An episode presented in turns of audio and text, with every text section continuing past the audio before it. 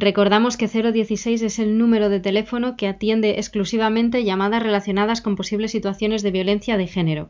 Recordamos y denunciamos también que a día de hoy, 28 de mayo de 2020, son 39 los feminicidios registrados en España. La cifra oficial es 18. De estos 39, 12 han sido cometidos durante el estado de alarma.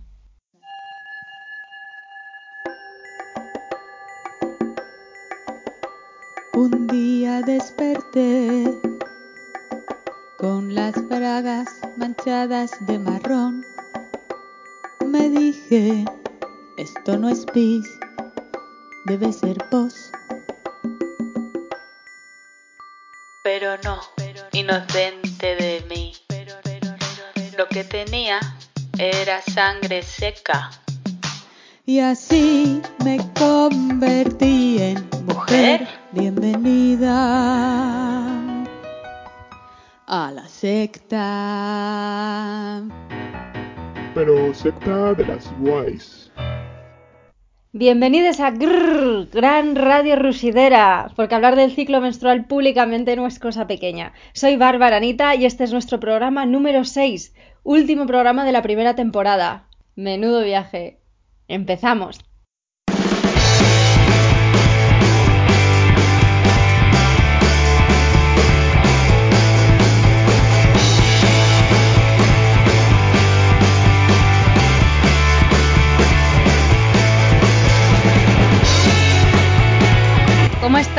Sangrar, rugir, crear. ¿Cómo ha sido esta semana o este periodo desde el último programa? Hola. Hola. Para de crear y de rugir muchísimo. Hola. Pues yo esta Hola. semana fue de sangrar, de hecho en ello sigo, y de crear también. Sí, sí, fue una semana creativa. Muchas cosas, sobre todo para la furgo, ¿no? Para volver a retomar un poco de actividad exterior en la nueva normalidad. Y para la casina y tal, no sé, mucha pijadilla, pero por ejemplo un marco muy molón. Y mucho planterío. Fue una semana también de crear mucho en la huerta también y de sacar mucha, ch- mucha semilla.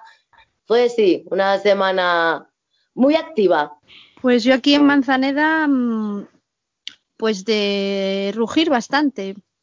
Estuve ahí un poco con la, eh, la vuelta al trabajo, bueno, ya era la tercera semana que trabajaba, ya estaba de vuelta, pero bueno, tuve que ponerme un poco más rugidora. eh, con todas las circunstancias, con la gente que, bueno, que no se preocupa tampoco de, de que llevemos dos meses eh, metidas en casa y, y entonces hay que, hay que bueno, hacer unas cosas para que no sigamos metidas en casa, claro, o para que no saturemos los hospitales, pero bueno, entonces tuve que rugir un poco y bueno, funcionó, parece que funcionó. Oye, Ole, enhorabuena. Gracias. hola, ¿qué tal? Hola. Pues sigo en casina y fue una semana de mucha creatividad, pero a nivel organizativo, como que me puse a hacer Excels de toda mi vida, básicamente, a organizarme la comida semanal, las horas que quiero dedicarle a algo, mi entrenamiento, eh, proyectos y bueno, como ahí, como muy mental, pero me encanta esa- ese estado, así que lo disfruté dentro de todo. Hola, pues yo Hola.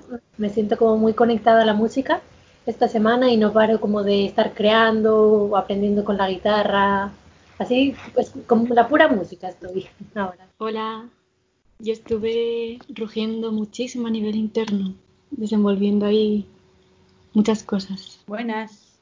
Yo la verdad que me he dedicado básicamente a hacer la fotosíntesis.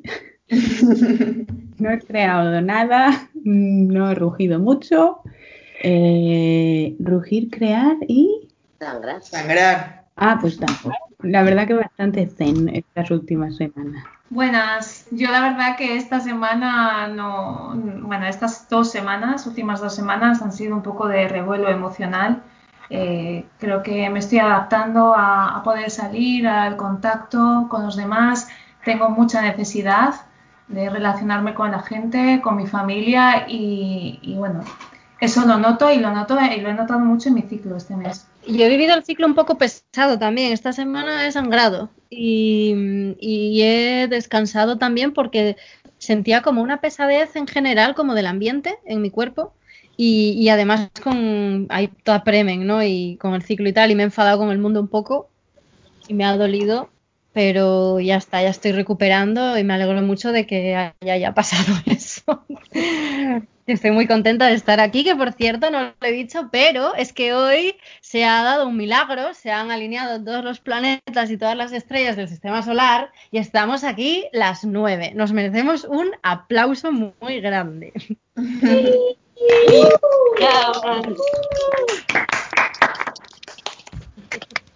Para quienes nos escuchan habitualmente, a lo mejor no reconocen tanto la voz de Raku y de Aza, que, han podido unirse hoy en este programa especial donde vamos a hablar de, del proceso teatral al que dio pie, o sea, que dio pie a este podcast, ¿no? Bienvenidas otra vez. Sí, la verdad que se echa mucho de menos eh, esos martes de reunión y de comunicación, de compartir, de... Yo lo he hecho, lo he hecho mucho, mucho de menos. Es de las cosas que más me fastidió del confinamiento. Pero bueno, ya, ya vendrá. Raku es, por cierto, la autora de esa maravillosa cabecera del programa que amamos con todo nuestro. ¡Bravísima! Yo de hecho debo decir que la llevo cantando dos días porque justo me bajó la regla estando en la playa, durmiendo ahí en la furgo y fue en plan de no me lo puedo creer. Quien no se pierde un viaje, mi regla.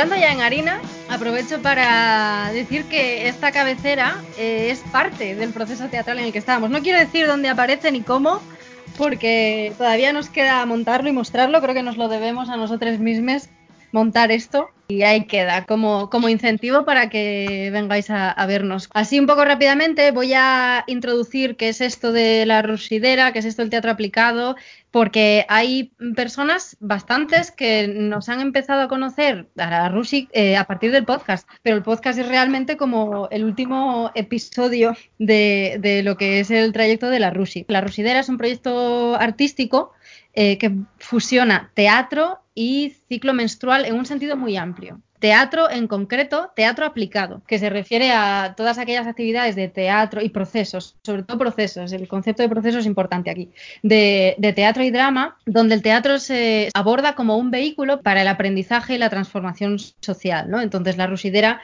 lleva esta manera de trabajar, lo enmarca en, en el contexto del ciclo menstrual eh, como decimos siempre, en un sentido muy amplio, ¿no? No es solo la biología, sino los, eh, las historias que surgen de ahí, cómo habitamos el mundo con un cuerpo que menstrua, cómo el mundo nos permite también habitarlo, cuál es nuestro espacio, cuál no lo es, sociológico, político, todo. Este grupo de nueve que somos eh, nos juntamos a finales de enero para empezar un proceso de montaje teatral mediante teatro aplicado. La magia del teatro aplicado, bueno, son muchas cosas, pero una de ellas es que se pueden trabajar procesos teatrales con personas no profesionales de las artes escénicas, ¿no? Con intérpretes no profesionales de las artes escénicas. Entonces, en este caso, es eso lo que se estaba dando. Se estaba haciendo un proceso de devising, que es una palabra inglesa no tiene traducción como tal al vocabulario teatral en español. Devising es una manera de hacer teatro que um, emerge de la interacción de las personas, de, las, de los intérpretes en este caso. Emerge de esa interacción a partir de estímulos, ¿no? Que en este caso traería yo y se va dando una conversación grupal y de ahí se va sacando texto, si es que nos interesa sacar texto, se van sacando pequeñas escenas, pequeñas historias, vamos, digamos, colisionando unas con otras y, abriendo melones y abordando historias y tal, y luego seleccionando material para componer y mostrarlo a un público, con lo cual no es un texto ya hecho que se, con, que se trabaje, sino que surge de la propia interacción a través de juego dramático, de ejercicios de escritura creativa, de improvisación, bueno, de canciones también, de, de, de muchas cosas, muchas cositas. Eh, la Rusidera como Rusidera, digamos que nació a finales de 2019, pero esto es un proyecto al que yo llevo intentando dar forma ya unos tres años y bueno, pues yo he estado fuera y cuando volví a España en el 19, como que esto aterrizó con más gana, ¿no? Y empezó a materializarse con más fuerza y bueno, pues eh, hasta aquí.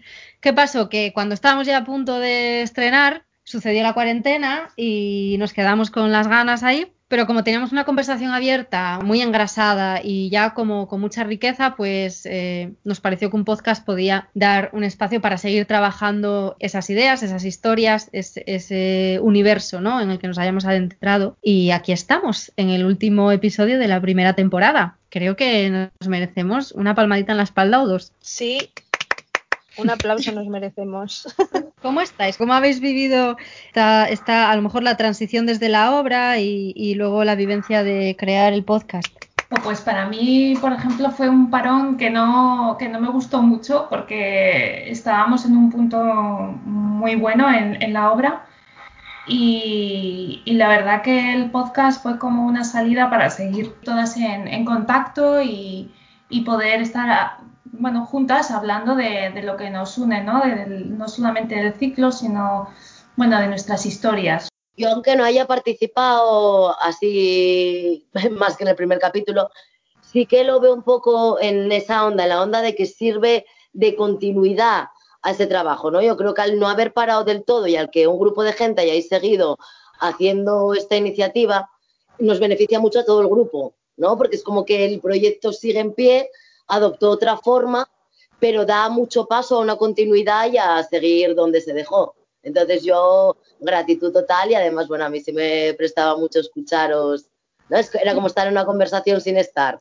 A mí me gustó mucho porque siento que, que, nos conocí más en otros ámbitos a todas, como en el ámbito organizativo, en el ámbito de qué pensamos sobre ciertos temas, como que pude profundizar en, en cómo somos todas, pues encerradas en casa, ¿no? Con sus pensamientos, con su forma de expresarse, con sus voladas, pero también me estoy un poco con lo que dicen las compas de que para mí fue como una ruptura, como una un pequeño, una pequeña ruptura que me hizo darme cuenta que no hay nada como, como ver a las personas, tocarlas, poder crear en vivo, ¿no?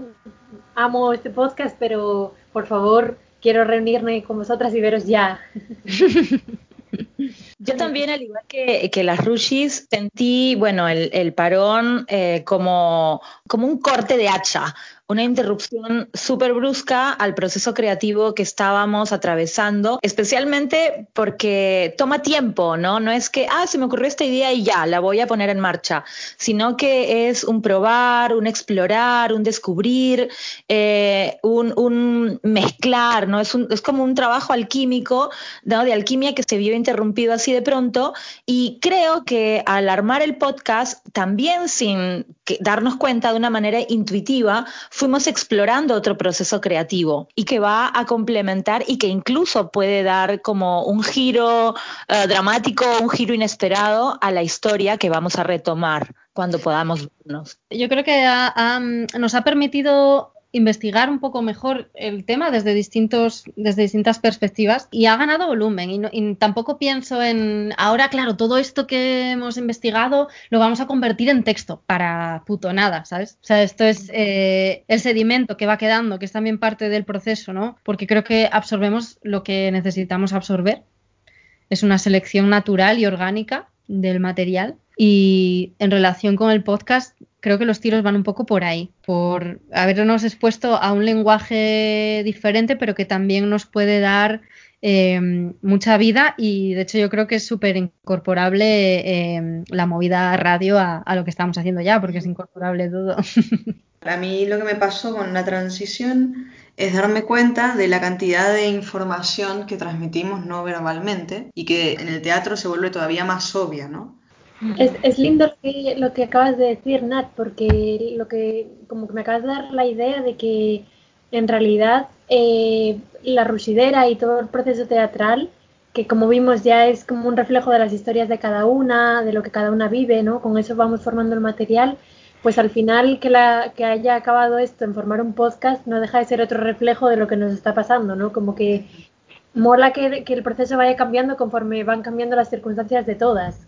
Es como que se suma la rusidera a eso. Yo veo que nos, que nos reinventamos y que, y que la idea del podcast fue, fue como muy rápida. Bárbara enseguida la, la vio y venga, vamos a hacer esto, ¿qué os parece? Tal, bien.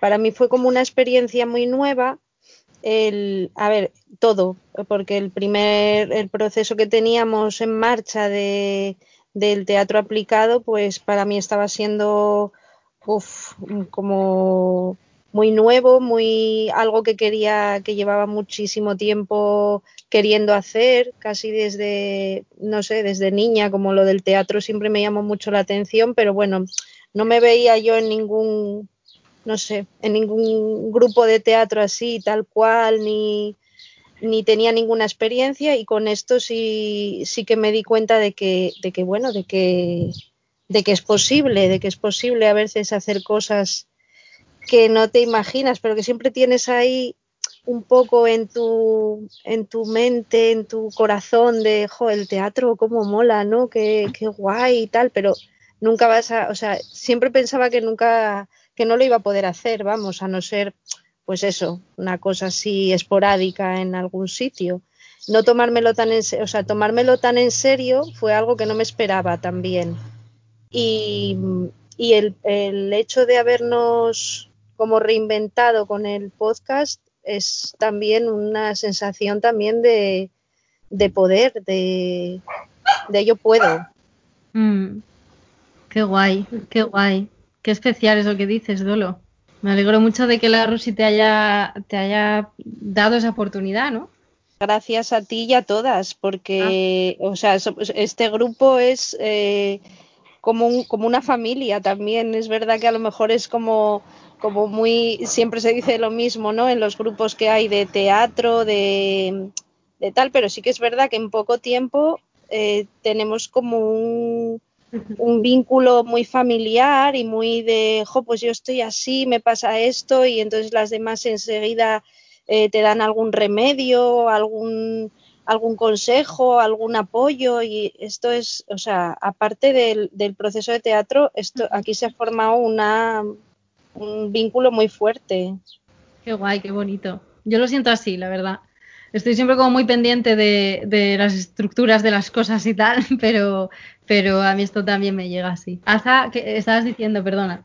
No, que, que sí que me parece también que es una herramienta muy potente para esto el teatro aplicado, porque a lo mejor sí que no tienes como esa presión de voy a hacer teatro y tal, ¿no? Al final, eh, eso, pues dando eh, tu papel, Bárbara, al llevarlo, que sabes cómo teatralizar también todo, todo ese material que va saliendo, yo creo que sí que, que hay una herramienta muy buena para decir, jolín, pues claro que puedo, ¿no? Y más eso, también en la onda de, de siendo un grupo como se creó, con el vínculo que se creó y con la confianza que en nada ya se palpaba, que eso todavía facilita más todo el proceso. Entonces, Mm. sí que yo creo que el teatro aplicado o sea, al final acaba siendo una terapia súper potente y para esta gente que, que a lo mejor siempre barajó, me gustaría hacer teatro, pero no sé si yo puedo, creo que te puede dar muchas alas de decir, jolín, me estaba poniendo una barrera que Mm. quizá no exista, ¿sabes? ¿Por qué no voy a poder? Siguiendo con lo que estás diciendo, Aza, que, que por cierto agradezco mucho que lo digas tú, porque si lo digo yo, como que la gente no se lo cree, ¿no? Porque claro, pero si lo dice alguien que ha pasado por ello, eh, es, es otra cosa. Y es verdad que el teatro aplicado es, es- la palabra teatro a mucha gente le asusta, ¿no? Pero es, es un teatro súper masticado. O sea, son pequeños ejercicios que en el momento en el que el grupo se engancha a ellos, esos ejercicios crecen, se construyen, ¿no? En, en el hacer, no, no, no es oh, teatro, yo no puedo hacer eso. Claro que puedes, porque eso que se hace es precisamente lo que tú haces, ¿no? Este es un lío. Sí, sí. Claro. Y a lo mejor mola ser un poco más concretas para dar ejemplos de tipo de cosas que hemos hecho. Y ya lo mencionaba antes que, que se había tocado la infancia. Claro, a la hora de plantear, eh, comenzar el proceso, dije, a ver, ¿dónde empezamos no? a hablar de esto? Y dije, primer ciclo, mm, bueno, sí, pero oye, una persona con experiencia menstrual ya es persona antes de menstruar, quiero decir, eh, su cuerpo se está desarrollando para menstruar, ¿no? Entonces, y fui para atrás, para atrás y dije, pues vamos a la infancia a ver qué pasa. Y eh, fue cuando os invité para la primera sesión que os trajeseis un juego de cuando erais peques que os molase un montón y si os apetece compartir alguna cuál fue vuestro juego, eh, cómo lo habéis visto luego en- al hacerlo en el contexto en el que estábamos trabajando, si a lo largo del proceso os ha seguido llegando, no explorar un poco ese, ese tema. Yo propuse el juego de sangre porque me parecía que iba al pelo, vamos, Y, y luego al final, o sea, lo que es el juego sí, no sé si lo conocéis, el de declaro la guerra mi peor enemigo, que bueno, eso es como lo peor del juego, y se hace con una pelota, pero al no tener la pelota, eh, se utilizó un ovillo de lana granate, que también luego al final a mí personalmente me dio como mucho juego y mucha estructura, ya vivió en mi coche, y bueno, es, muy guay jugar a, juegos de infancia con otra gente porque de pronto nos dicen que ya no podemos jugar. Entonces es como súper molón descubrir que sí puedes seguir jugando toda tu vida si te apetece. Sí, en sintonía con lo que dice Asa, a mí me parece lo mismo, ¿no? Eh, como que cuando llegas a la edad adulta eh, es como que todo tiene que ser más eh, como emblemático, como formal, y, y nosotras, que muchas no nos conocíamos del grupo, empezamos a conocernos y también a entrar en confianza a partir de, lo lúdico, ¿no? Sin darnos cuenta, eh, empezamos como a reírnos, a encontrar códigos en común, eh, a construir también eh, una historia entre nosotras, desde, desde juegos que, que, que, practicábamos cuando, cuando éramos pequeñas y, y que no, no, no, pensábamos que en esos espacios también podíamos eh, revivirlos, ¿no? Desde ese lado a mí me gustó mucho también. Yo recuerdo que propuse jugar al fútbol y fue muy gracioso porque lo expliqué sin nombrar la palabra fútbol y por un ratito algunas del grupo no, me enten no entendían a qué... Y esto fue fenomenal, me acuerdo de las caras, como, pero ¿cómo que, no se puede, que solo se puede tocar con el pie? Para mí fue especial porque no es que me dijeran cuando crecí ya no debes jugar, a mí me lo dijeron de pequeña, a esto no puedes jugar porque las niñas no juegan. Entonces fue especial eh, por dos motivos, por jugar de mayor y por jugar con todo mujeres, que también fue nuevo porque siempre eran niños en su mayoría. Y la verdad que un recuerdo muy, muy bonito de aquel primer día. Recuerdo el lío este porque además la, nos quedamos así un momento ahí de congeladas de pero pero ¿cómo se puede tocar debajo del hombro? O no sé qué habías dicho. Y luego alguien concluyó, ah, fútbol. Y tú, sí.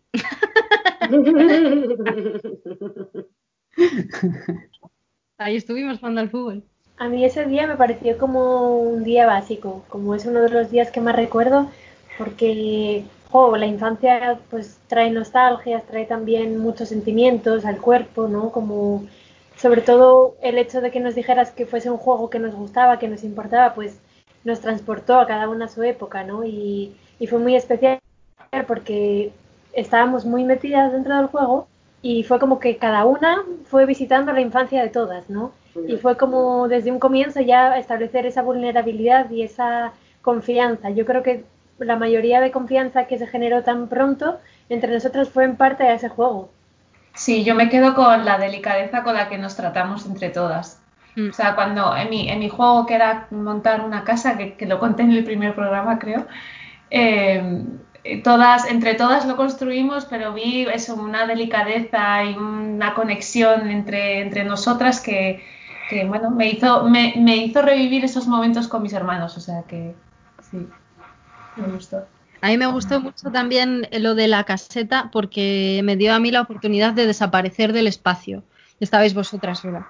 Entonces eh, yo me escondí detrás, tardasteis en daros cuenta, pero yo desaparecí, os quedasteis allí pues conociéndoos y, y, creo que fue maravilloso porque era como, para mí es, es como lo ideal, ¿no? Que el grupo sea súper lo más autogestionado posible y, y a su bola, sin que yo tenga que mediar, mediando yo lo mínimo, vaya. Sí, además ahí en ese punto analizamos el entorno, escuchando los ruidos, escuchando las canciones del grupo que teníamos al lado en la otra sala. Sí. Hombres rezando, era muy gracioso. Todo. Sí. Y además eso me da que pensar también eh, de que nosotras, claro, cuando hablamos con entre todas, nosotras lo vemos desde vivirlo como actrices, ¿no? Como desde dentro, pero Luego, a ver, ahora me acabo de plantear, Bárbara, que luego estás tú también ahí como con un pie dentro y un pie fuera y viendo todo lo que armamos de alguna forma, ¿no? Como que tú eres también un testigo como público de alguna forma de eso que pasa. Se da como una doble, como un, un doble papel, ¿no? Como estás como medio dentro, medio fuera y no lo había pensado hasta ahora. Es, es un lugar, siempre me siento como entre, entre. Yo habito un poco los territorios fronterizos. Estoy aprendiendo que en mi vida me, me- me llama mucho la atención y voy naturalmente hacia allá. Entonces, este sitio es un poco así. Y claro, yo tampoco me puedo meter del todo. Por... Hay, hay momentos en los que sí me puedo dejar llevar un poco más, ¿no? Pero en general estoy desde afuera para, para identificar qué cosas están surgiendo, qué, cuál es la energía grupal, qué, qué está teniendo más peso, eh, por dónde desviar la atención, porque esto, por mucho que yo planifique el día anterior, quiero decir, con anterioridad a la sesión, eh, esto es eh, siempre es una guía. Una vez en sesión, eh, de repente pensaba trabajar con, con una historia y esa persona no ha podido venir, entonces hay que cambiarlo, o se empieza a trabajar un ejercicio y no funciona, o algo que a mí me encanta, que, que propongo una cosa y sale un ejercicio diferente de puta madre. O sea que esto es un poco cómo el grupo respira, ¿no? Y, yo acompañando al grupo para guiarlo por donde el grupo me está diciendo. Es una conversación todo el rato. Y, es una experiencia, la verdad, se aprende un montón. A mí lo de los juegos me, me gustó también un montón porque, porque también hacía un montón que no jugaba, claro. O sea, ni te das cuenta de que dejas de jugar. Eh, yo cuando, cuando Estela era pequeña, pues jugaba muchísimo con ella. O sea, lo que podía. Era todo, la verdad que nos lo tomábamos todo como un juego. O sea, porque era mucho más fácil todo, ¿no? Pero, pero después, claro, pues eh, ya según fue creciendo, pues dejamos de jugar un poco. Y, y el volver ahí a- a jugar y después con este, con este estar en casa y este confinamiento, pues volví a coger cosas de mi, o sea, recordé mi oso de infancia, que además, de hecho, había entendido mal lo del juego y me llevé mi oso, era como, eh, entendí que había que llevar un objeto con el que jugásemos y tal, y yo llevé a Soso ahí en la mochila. Ese pobre oso, todo ah, está el pobre hecho polvo, pero bueno, sabes que ahora lo tengo encima de la cama y, y lo pongo en la ventana para dormir y lo tapo y todo. Bueno, una, una- cosa como muy bizarra, ¿no? Porque además eh, eh, el pobre oso parece que está es diabólico y tal, pero bueno, ahí lo tengo yo encima de mi cama, lo pongo en la ventana cuando voy a dormir, lo tapo, tal, pim pam. Y luego volví a encontrar el hula hoop también, que, que me, que me- sí, sí, que además como todo el mundo estaba como en la cuarentena, mucho hay que hacer mucho deporte y tal, porque si no nos ponemos fondones, pues yo encontré el hula hoop y digo, ostras, qué guay. O sea, voy a probar a ver si sigo, ¿sabes? Si me acuerdo de hacer esto. Y sí, sí, y lo del juego me trajo muchos recuerdos de, meca, ¿dónde tengo yo aquello con lo que jugaba de pequeña y tal? Y me vino muy bien para volver a, mm, sí, volver a, a jugar, que es, es ahora eso, nos metemos en los gimnasios a hacer deporte y tal, y, realmente jugando gastábamos un montón de energía, hacíamos un montón de ejercicio y encima eh, lo disfrutábamos.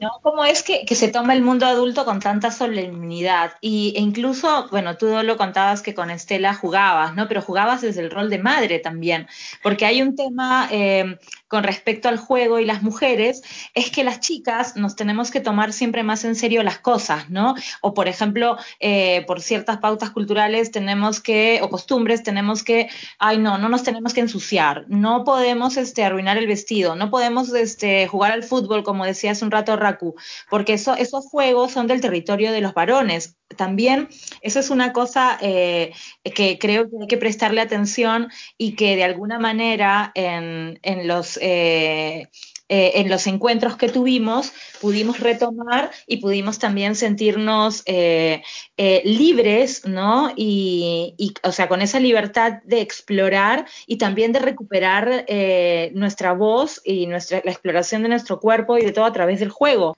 Lo que me acuerdo que más me pasaba jugando, que mi infancia fue de trepar árboles, de correr, de, de todo eso, es que mi mamá me decía, te estás llenando de cicatrices y cómo vas a tener cicatrices en las piernas, queda horrible, si quisieras ser actriz o quisieras ser modelo no podrías por tus cicatrices.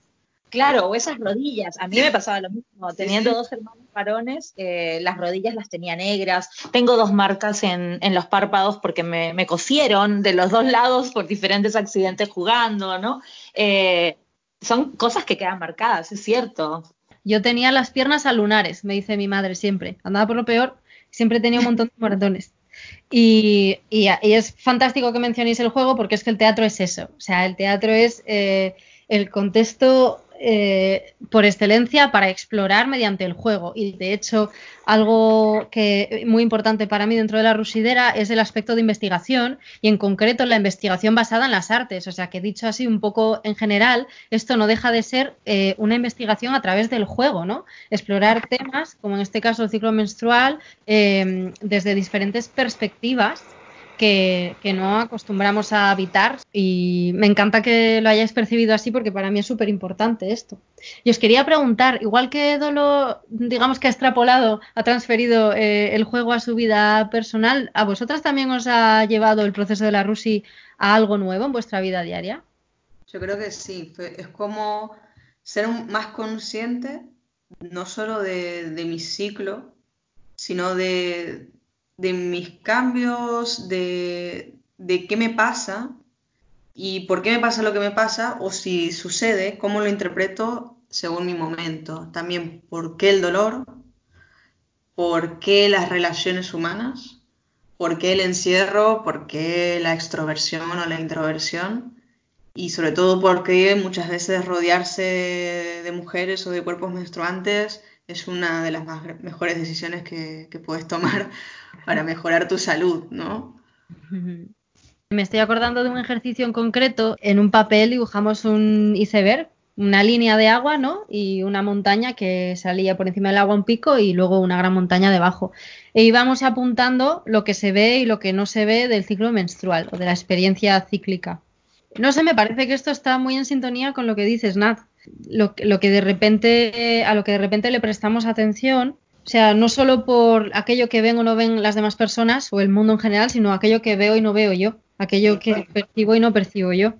Es una forma de conocerse, no solo a través de la terapia o a través de la escritura, del arte, ca- cada persona con, con su escape, pero también de, de conocer nuestra naturaleza cíclica, de, de no querer sobrepasarla o ignorarla y seguir con mi vida como si no existiese. Y al ponerlo en común es también eh, una manera de conocerte a través de las demás, ¿no? Que me parece un regalo tener un grupo con quien poder hacer esto desde un entendimiento común de- del ciclo, ¿no? Y de la experiencia cíclica. Y yo la verdad que a nivel personal a mí sí que me valió muchísimo por eso, porque si, ve, si veía a la gente pues como mucho más conectada con todo el ciclo y yo de verdad me sentía una discapacitada menstrual total, en plan de, ostras, que, que, que falta de vinculación con algo al final tan tuyo, ¿no? Y también a mí me valió para darme mucho cuenta que me cuesta mucho más lo que va hacia adentro que lo que va hacia afuera. ¿Sabes? De trabajo un poco, eso, pues de, de conocimiento, de mayor introspección, de, de cuestionar el porqué del dolor. A mí ese trabajo me cuesta mucho y sí es verdad que cuando lo haces en compañía, lo haces. Que yo si no son trabajos que de forma individual no, no hago y sí que para mí el grupo de la Rushi para eso, pues, joder, un crecimiento enorme. Enorme porque eso, lo que hablábamos del juego tal, yo el juego sí lo tengo muy integrado en mi vida, de hecho, estoy intentando mover una escondite aquí en el pueblo, pero al tener todos más de 50, pues es un poco complicado, pero bueno, lo conseguiré. Pero sí que en esa onda yo decía, jolín, ¿sabes? Qué desconocimiento de algo tan, tan, tan, bueno, tan tuyo, ¿no? Y tan propio y, bueno, pues a mí sí pongo mucho en valor el tener un espacio para compartir y para poder hacer una mayor profundización colectiva, ¿no? Porque sé que individual yo soy, no tengo esa fuerza, ¿no? Quizá. Yo coincido con, contigo, Aza. Yo, bueno, en realidad yo no tenía, no era ni consciente de esa discapacidad menstrual. O sea, yo pensaba que, bueno, que sabía pues lo, lo normal, ¿no? Que era consciente de, de, mi, de mi menstruación, pues lo que tiene que ser lo normal. Pues saber que te baja, que te baja todos los meses y poco más, como quien dice. Y, y, no, no, no, y no tenía, no tenía ni idea. O sea, ponerme en contacto con este grupo ha sido descubrir mi gran ignorancia y, y sobre todo darme cuenta que, comprendiéndome, que, que, que, cuando me uno a ella me entiendo más y, y hasta el punto de mejorar mi, mi, ciclo, aunque este mes ha sido un poco regular, pero yo creo que tiene más que ver con el tema de, pues de, la, de la cuarentena y todo esto, pero, pero sí, sí, me, me comprendo mejor. Y yo tampoco he tenido problema con el juego. La verdad que yo soy maestra infantil, entonces, mm, pues eso, el juego está muy, muy en mi vida, siempre.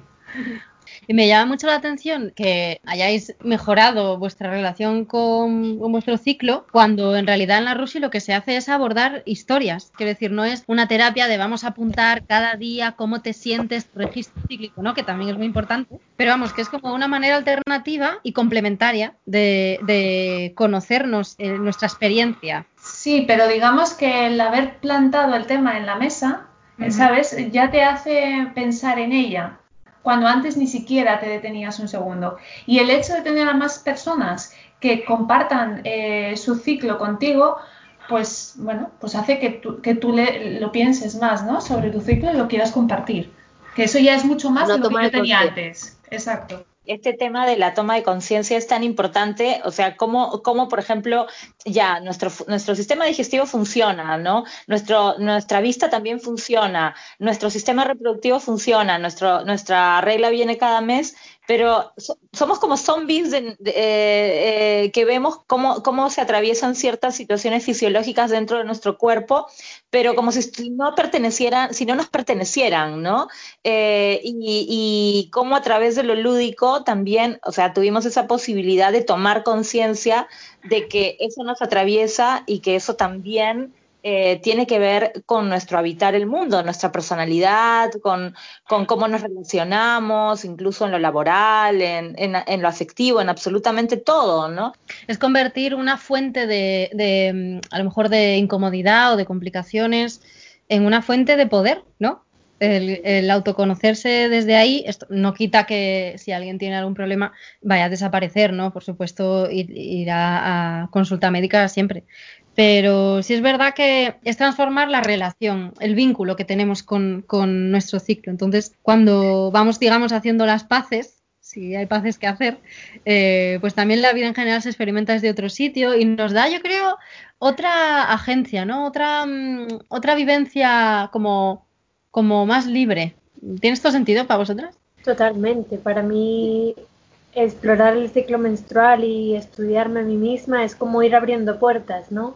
Y dentro de esa puerta encuentro otra puerta, y dentro de esa puerta otra, entonces descubrir a través, creo que lo que lo que hicimos todas en general fue profundizar y ver que tenemos capas que silenciamos nosotras mismas, ¿no?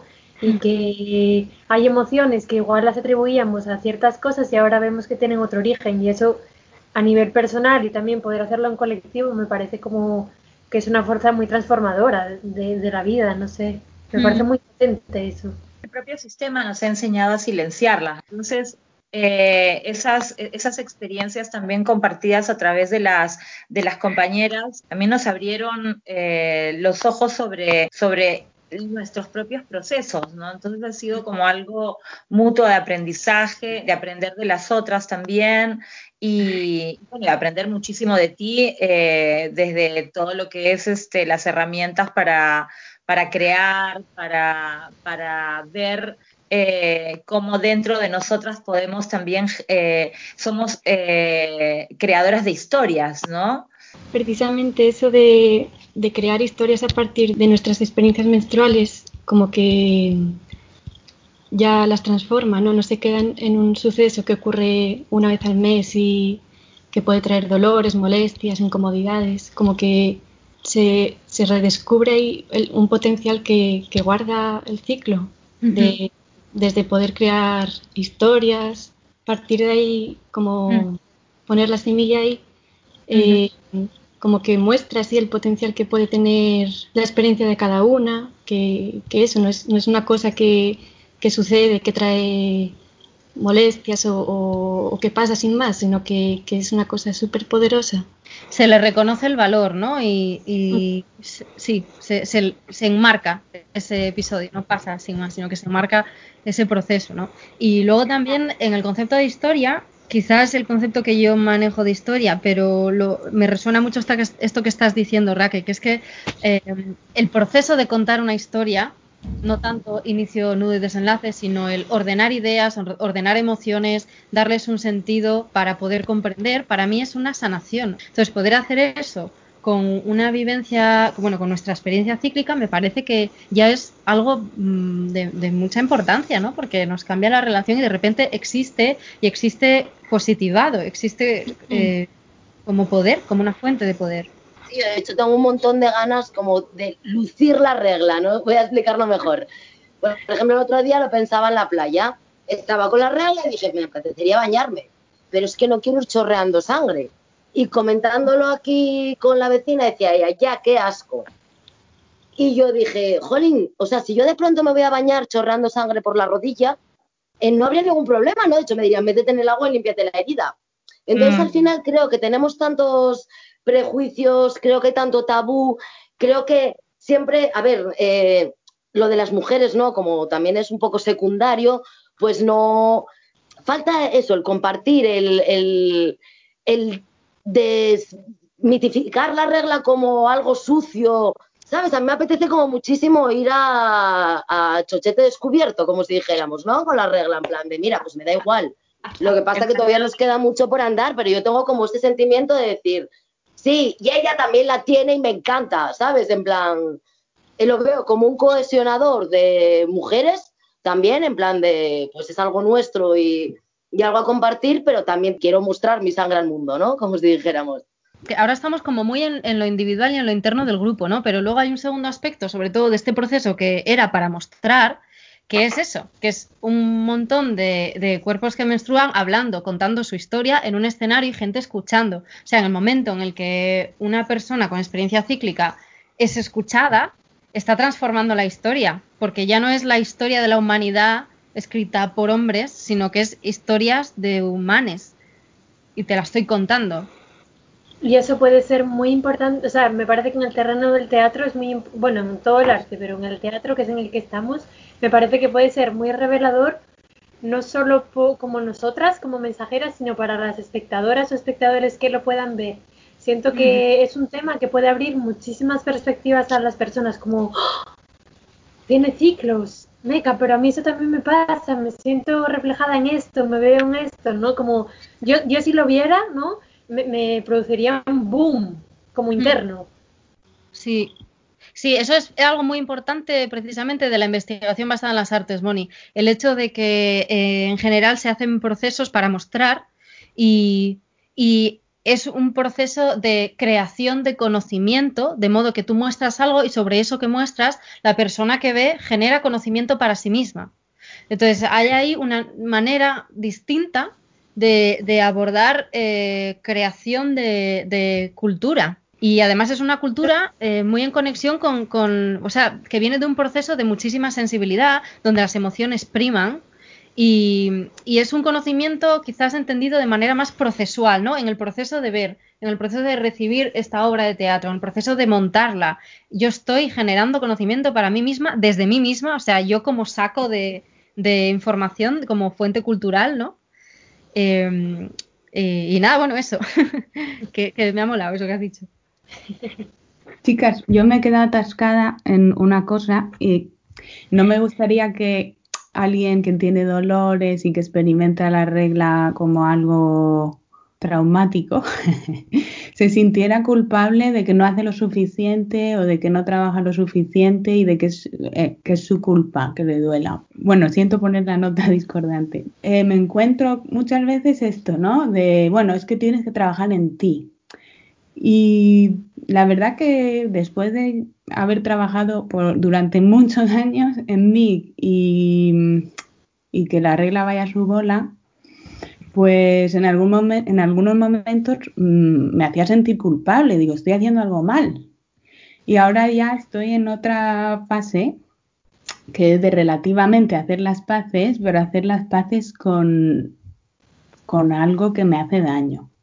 Es súper importante eso que dices, Raku, y gracias por sacarlo. Eh, yo creo que todos estos procesos de culpa y de bien y mal es, todo súper patriarcal.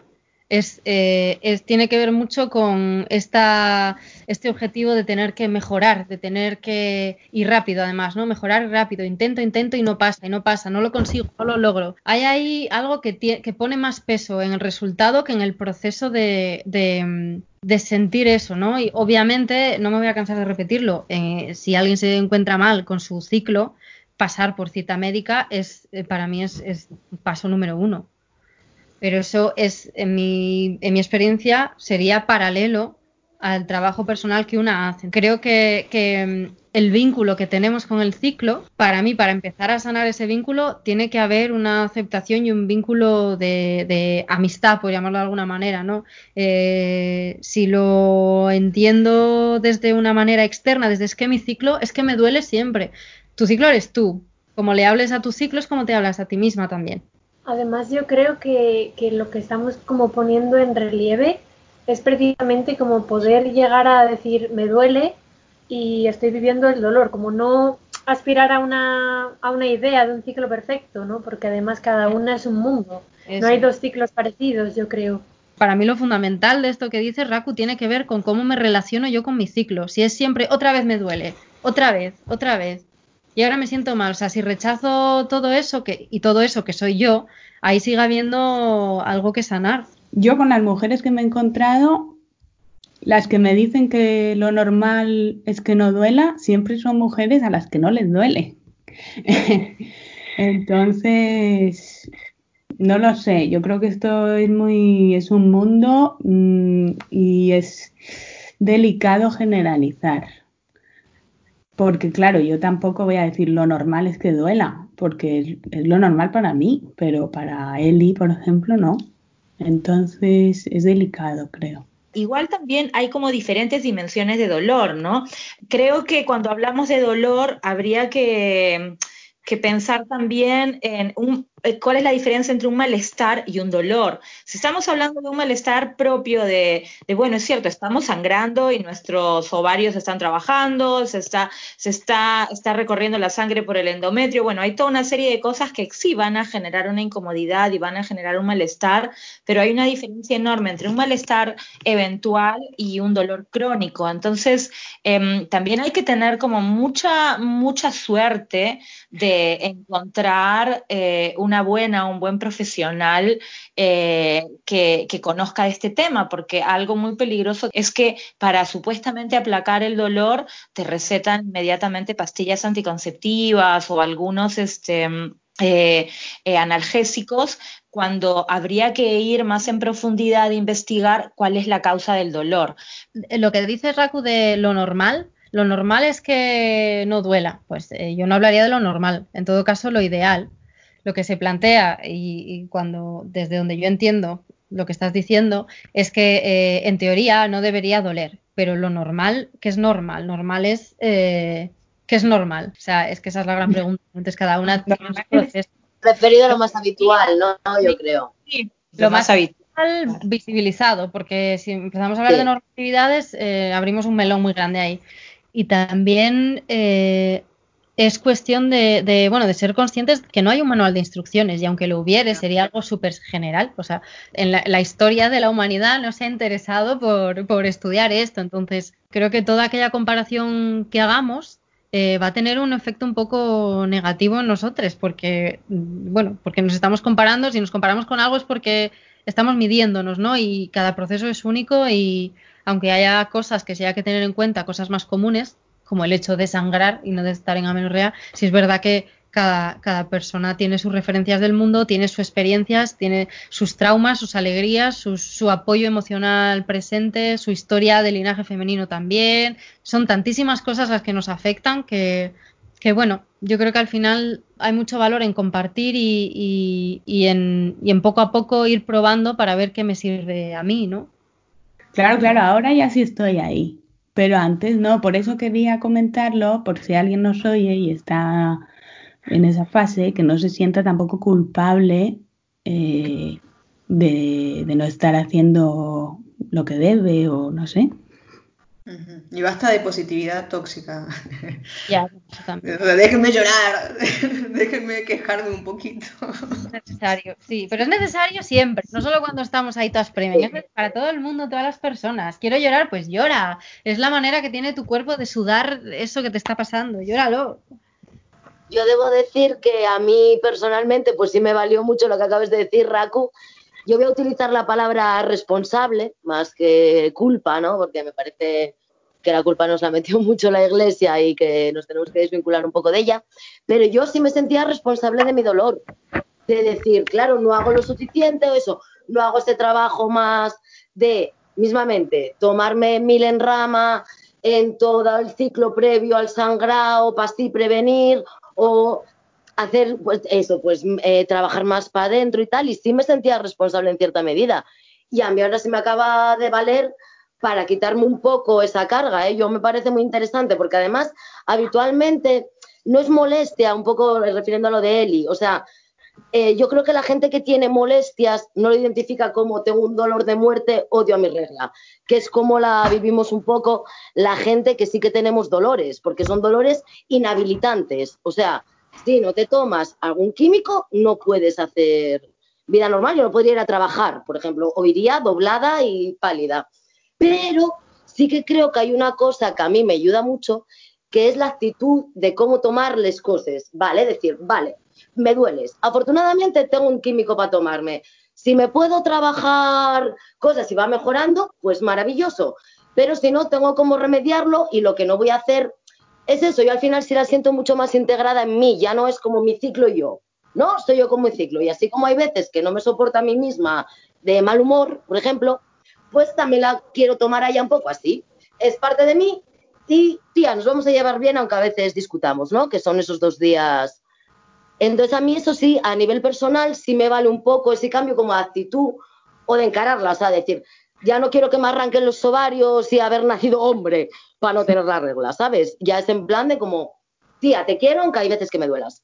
A mí, a mí me parece como que, bueno, es un tema de lo que estamos hablando, pero a mí me cuesta como diferenciar la salud, cuando pienso en salud la veo en todos los planos, ¿no? No puedo aislar un dolor físico de un dolor emocional ni un dolor emocional de uno físico. Y con la alegría pasa lo mismo. Entonces, como que me cuesta aislar el ciclo del trabajo interior. Y también me gustaría como apuntar una cosa que también, sobre todo en este siglo, se está dando una idea de salud y de bienestar que está medio capitalizada, ¿no? Se está capitalizando y poniendo de por medio pues el yoga y cosas que antes eran consideradas un elemento de salud desinteresada, ahora se están como capitalizando y creo que eso está comenzando como a penetrar en nosotras de que tenemos que llegar a algún lugar, a una meta, a, que nos brille la cara, a ser resplandecientes, pero cada una está en lo suyo y cada una va a aprender las cosas como las quiera aprender al final, ¿no? Como que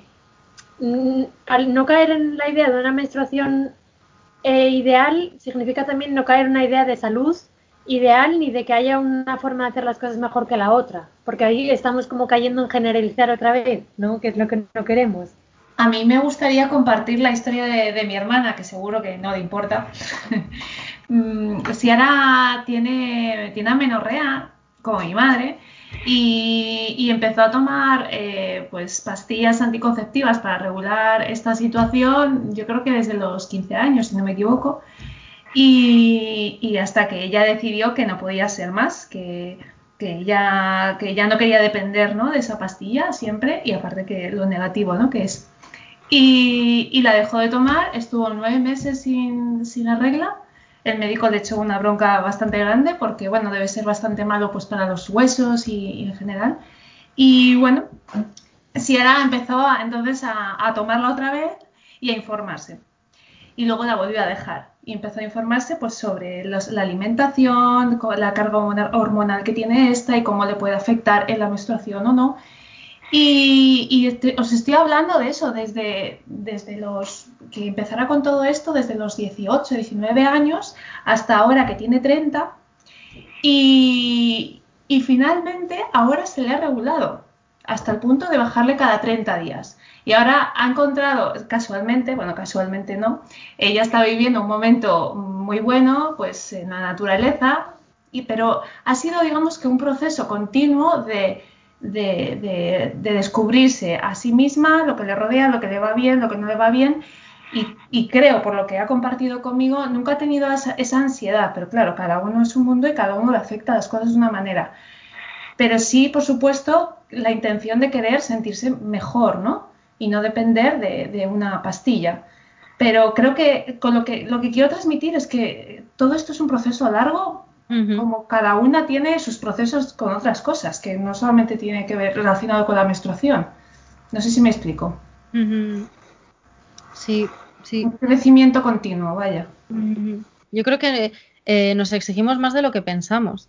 Y, y, es muy frustrante, porque es muy frustrante. Yo creo que lo hemos vivido todos aquí, el, el que quieras, necesites, tengas que hacer algo y no puedas porque no tienes energía, porque te está doliendo ya dormir, ¿no? Justo hablábamos antes del programa eh, que los cólicos que, que no, a mí me tienden a dar de noche y esa noche yo sé que no duermo. Yo si tengo que hacer algo ese día siguiente, eh, tengo que tenerlo muy, muy en cuenta, porque sé que me va a doler mucho. A lo mejor no sé si esto ayuda a Raku, pero eh, yo procuro vivir mis dolores. Y, es un trabajo que para mí, para mí es duro. O sea, es, es, estoy doliendo. No vivo mis dolores porque son mínimos. No, no, estoy doliendo. Estoy doliendo mucho. Eh, pero me dejo, me dejo llevar, abandono el control y es como, mira, que mi cuerpo tome el control, no mi mente, y, a ver qué pasa. Y se remueve y como comentaba Nat también en, en algún momento, en algún programa, eh, que cuanto más cercano a, a, la menstruación, en la fase premen, que que están al descubierto, ¿no? Todas la, la, las emociones, los huesos emocionales, los esquemas. Y, a mí esto me da mucha información cada ciclo. Y luego, Sally, eh, es que ha surgido dos veces lo de la píldora y ahora ya aprovecho para contar que también esto es algo que, que hay que tener muy en cuenta, que la píldora no genera menstruación. La píldora eh, es un chute hormonal, pero no genera una ovulación. Por tanto, lo que sangramos es una reacción del cuerpo a dejar de, de, hormonarnos en esa semana de descanso que se llama, pero no hay una ovulación. Si, si, estás con amenorrea y tu médico te dice que te tienes que tomar la píldora para que te baje la regla, te, no te está informando. Al contrario, te está casi está mintiendo porque eso no es una menstruación.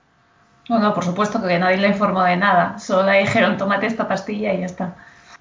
Sí, es una movida lo de la píldora. Hay, sí. muchas, muchas personas que no saben esto y que se administran, claro, no te duele porque no estás menstruando. Si tuvieses un ciclo, de, un ciclo menstrual, te estaría, estarías teniendo los síntomas que tienes habitualmente, pero como no es, pues no los tienes. Claro, y a ella le afectaba también en la piel, bueno, mm. en dolores. Sí, mm. es que claro, es como un poco la centralita, yo lo veo, como que el, el, útero y el ciclo es un poco la centralita informativa de lo que nos pasa a las personas que menstruamos.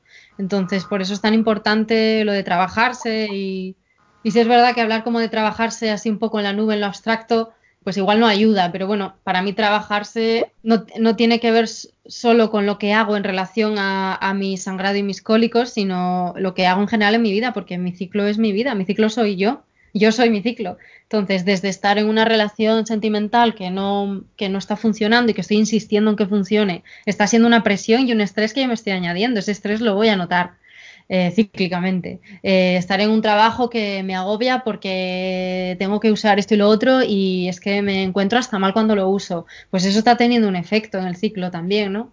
Por eso también en la RUSI hablamos del ciclo en un sentido muy amplio, porque es que en realidad no sabemos hasta dónde repercute eh, nuestro ciclo, es que repercute en todo. Sí. Básicamente es eh, ver el mundo desde, desde un lugar cíclico, eh, desde que en sí el mundo es cíclico. Solo para extraer un poco de las ideas que estaban hablando, por ejemplo, pues no quería que se me malinterprete justamente, eh, es verdad lo que dice Raku, que a veces la culpa es como que nos bloquea, de, que parece, y no solo con esto, o sea, también hay hoy en día una corriente de que, de que todo se puede solucionar si uno lo quiere, ¿no? Si te sale, ¿no? Como tenés cáncer porque quisiste casi, ¿no? Como que todo parece así. Yo creo que iba más a la idea de que a mí me duele muchísimo las reglas y es un día en el que estoy incapacitada, pero trato de no agregarme malestar, me cuesta muchísimo. Pero si mm. encima me enojo con, conmigo por, por dolerme, lo único que hago es empeorarlo y trato de, de, vivirlo de forma consciente y no sé si ya es que llega a un punto de medio masoca, pero de, de fluir con eso, ¿no? De que sangre, de, de pegarle algo, de gritar y tratar de, eso, de lo que hablaban del consuelo. Pero sí es verdad esto de, de, exponerse como unos anteojos y darte cuenta hasta qué punto no solo tus emociones, tu, tu cuerpo, tu rendimiento deportivo, tu, tu relación, cuánto quieres a tus amigas, si estás menos tolerante con ellas y ese tipo de cosas. Todo está visto a través de este prisma cíclico.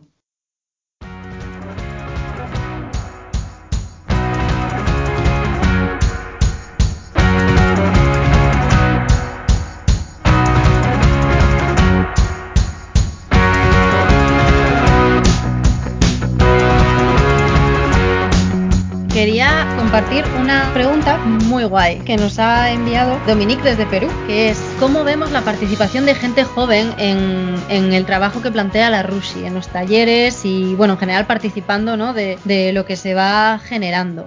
Gente joven yo creo que en un sentido muy amplio también, como todo aquí, no solo adultos jóvenes, sino menores también. ¿Qué pensáis? Bueno, que mientras más temprano eh, se involucren con el tema, mucho mejor, ¿no? A mí me parece interesantísimo, o sea, me parece, creo que estos procesos contra más visiones desde más perspectivas más rico. Y creo que la población adolescente, que están ahí a veces un poco en un limbo, no tiene como a lo mejor muchos espacios de voz y, y mola porque ahora vienen generaciones como con muchas inquietudes y eso yo creo que es genial para la humanidad entera, ¿no? Que solemne. A mí me parece genial también una forma de hacer algo intergeneracional, ¿no? Que no es solo cuestión de, de esta edad a esta edad, sino que es, bueno, pues casi desde, desde que nacemos, ¿no? Yo a esto de, de, mm, el aspecto intergeneracional le doy mucho valor. Es algo que llevo viendo desde el principio de, de que he empezado a, a, a trabajar esto en talleres y tal, y es que se intercambian creencias, se intercambian culturas, se intercambian valores muy distintos y sorprende mucho cuando lo que creíamos que había cambiado todavía no ha cambiado, o sea, sigue súper vigente. Hay un intercambio ahí de, personas que menstruan para personas que menstruan, ¿no? O personas con experiencia menstruante, menstrual, perdón, para, para otras igual. Y, y es que al final tenemos que hacerlo entre nosotras, porque si no, no va a venir nadie a hacérnoslo, ¿no? Totalmente, además me parece súper interesante la visión que pueda tener, no sé, una niña a la que recién le llegó o que siente hacia que algún día le vaya a llegar o en la etapa adolescente con todas esas hormonas actuando, cómo tomárselo, ¿no? Como si lo toman con más neutralidad que, que nosotras, y si se separan más de ellos y se juntan. A mí me parecería apasionante hacer estas, y, con abuelas también, que ya, ya la hayan vivido entera, ¿no? Y que ya se hayan despedido de ella, como guau. Me parece muy interesante que se abra el aspecto, que no solo seamos como de una edad. Creo que si esto hubiese llegado a mi vida a mis 13, 14 años, eh, me hubiese ahorrado muchísimo trabajo que tuve que hacer por mi cuenta, porque no, o sea, esto no, casi no hay oferta. Ahora está un se habla un un poco más, pero es que puede cambiar la visión de una persona si ya, incluso desde antes de, de menstruar, ¿no? que aunque no tengas, no hayas tenido todavía la experiencia, estás todo el tiempo escuchando de qué se va a tratar, ¿no? Casi como sucede con el parto. Entonces, que desde antes pueda existir este tipo de laboratorio. Porque muchas veces esos miedos, es, esas culpas, todo lo que nos cae encima por, por nacer de este lado del mundo, eh, ya nos va a afectar antes de que menstruemos. Entonces ya pueden empezar a trabajarlo.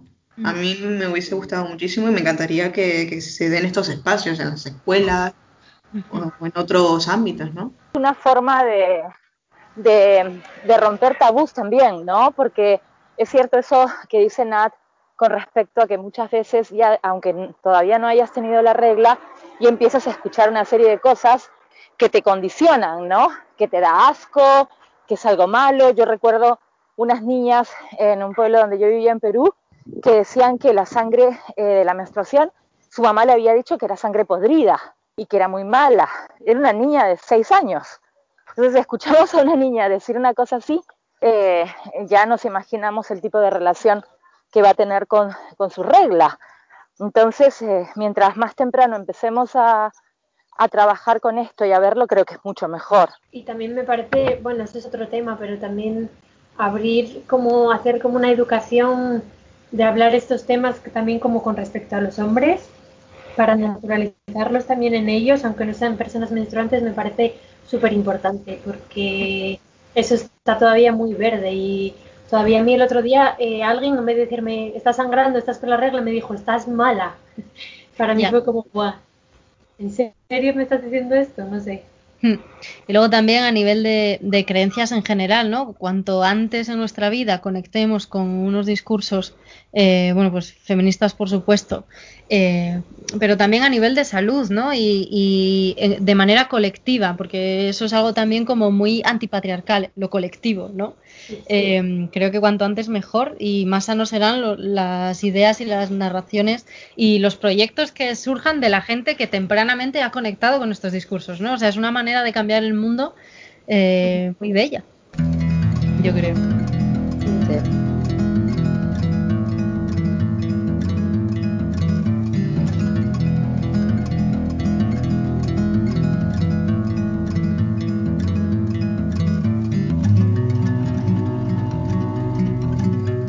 Voy a pedir que os toméis unos segundos para pensar, para poder transmitir una imagen del proceso a los oyentes y dejarles con, ese regalito de, fotografía del proceso.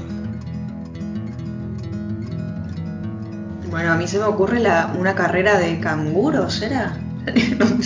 o sea, no sé, ni siquiera sé qué animal era, pero era esta idea de que yo estaba dentro de, una bolsa marsupial y nos veo a todas y en esto de, no querer llegar a una meta y, arrodillades y como haciendo nuestras necesidades, eso es lo que más me ha quedado.